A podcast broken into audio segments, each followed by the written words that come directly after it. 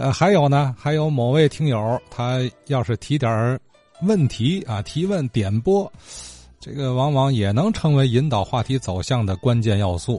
呃，正当我这儿琢磨该聊点什么的时候啊，哎，就有某位听友提出话头来了，而且，往往巧合的是。呃，他这种巧合啊，他经常出现，都让我感觉到神奇了。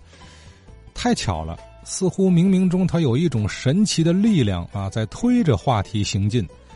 哎，今天这种神奇又出现了，不可思议的巧合又出现了啊！什么巧合？咱呢聊着聊着，您就明白了。咱先来听向然向女士啊提这么几个问题。呃，这几个问题啊，他还都勾着啊，都相关联的，哎，还挺文雅的啊，是呃三个组织机构，哎，都是天津近代文化史中不能不提的存在啊。他呢非常希望听到老人家们关联的回忆，哪三个机构？我们听听。我就说重化协会可能就是现在重化中学的前身。这个当时你像公望啊，寇老寇梦碧先生也在那任教，都是讲国学。我就只是在书本中看到的，我就想这个要是节目中有一些个这这个了解这听课有什么亲身感受，这样说出来，是不是比比从书本中看到的文字要更亲切一些？所以从咱们节目中看看有有没有了解这方面更多的一些个译文趣事，哪个老先生呢？他 有什么特点讲课？我想问问这个。还有一个就是民国时期的城南诗社，再有比城南诗社晚一些，可能有个梦碧词社，那是寇老寇梦碧创办的。我想要是在座的老先生有的可能应该能聆听过他们的讲座。寇老九零年去世，我曾经听过他的讲，非常和蔼也非常清高的一个老先生。九零年那阵儿他七十来岁。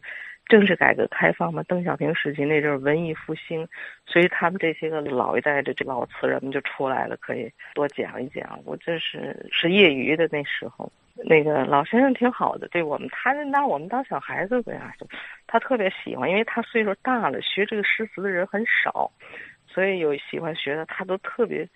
真是特特别耐心的讲，实际那老先生很清高，他是眼界很高。因为你想学诗词的，实际他自己说他不擅长这个这个演讲，但是他讲的还能特别扣人心弦，特别吸引人。虽然他也是布衣一生，没有什么官职，但是他的学问真的挺了得，真不简单，我特别敬佩的。我们那阵儿就模仿的习作，一周就是写写写一篇习作，然后他给批改，特别认真。我觉得挺惭愧，你这个水平让人家批改，我就是想，哎，有没有了解他们这个？能不能给亲身再讲一讲老先生们生前的这些个怎么做学问啊？怎么怎么有什么有趣的事情啊？再听听。还有那个城南诗社，那是严范孙他们创办的，是不是？这只能从咱节目中这个往事勾陈吧。嗯，他问的这三个组织啊。从远了到近的说，分别是城南诗社、重化学会、梦碧词社。呃，前两个组织更久远一些，尤其城南诗社大概是一九二一年左右啊，由这个严范孙先生、赵元礼等等几位乡贤创建的。重化学会稍微晚一点儿，呃，同样也跟研修有关。呃，虽然这两个机构都属于文化领域的，但性质不太一样，是吧？嗯，此外呢，就是。寇梦碧先生创建的这个梦碧词社，啊，四十年代建立的吧。寇命寇梦碧先生是非常知名的词坛大家。那么您别看啊，向女士这个问题啊，三言五语轻描淡写的，可是这三个机构所涉及到的人物，呃，不客气说啊，这个将近现代天津的文化名流啊，是一网打尽了。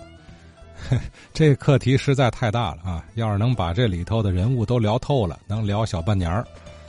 嗯，没事啊，咱时间有的是，慢慢来。先从这三个组织聊起，是吧？我估计下周节目中啊，会成为一个呃主要的谈资。嗯，说到这儿啊，我开头提到的巧合，您可听好了，慢慢就来了。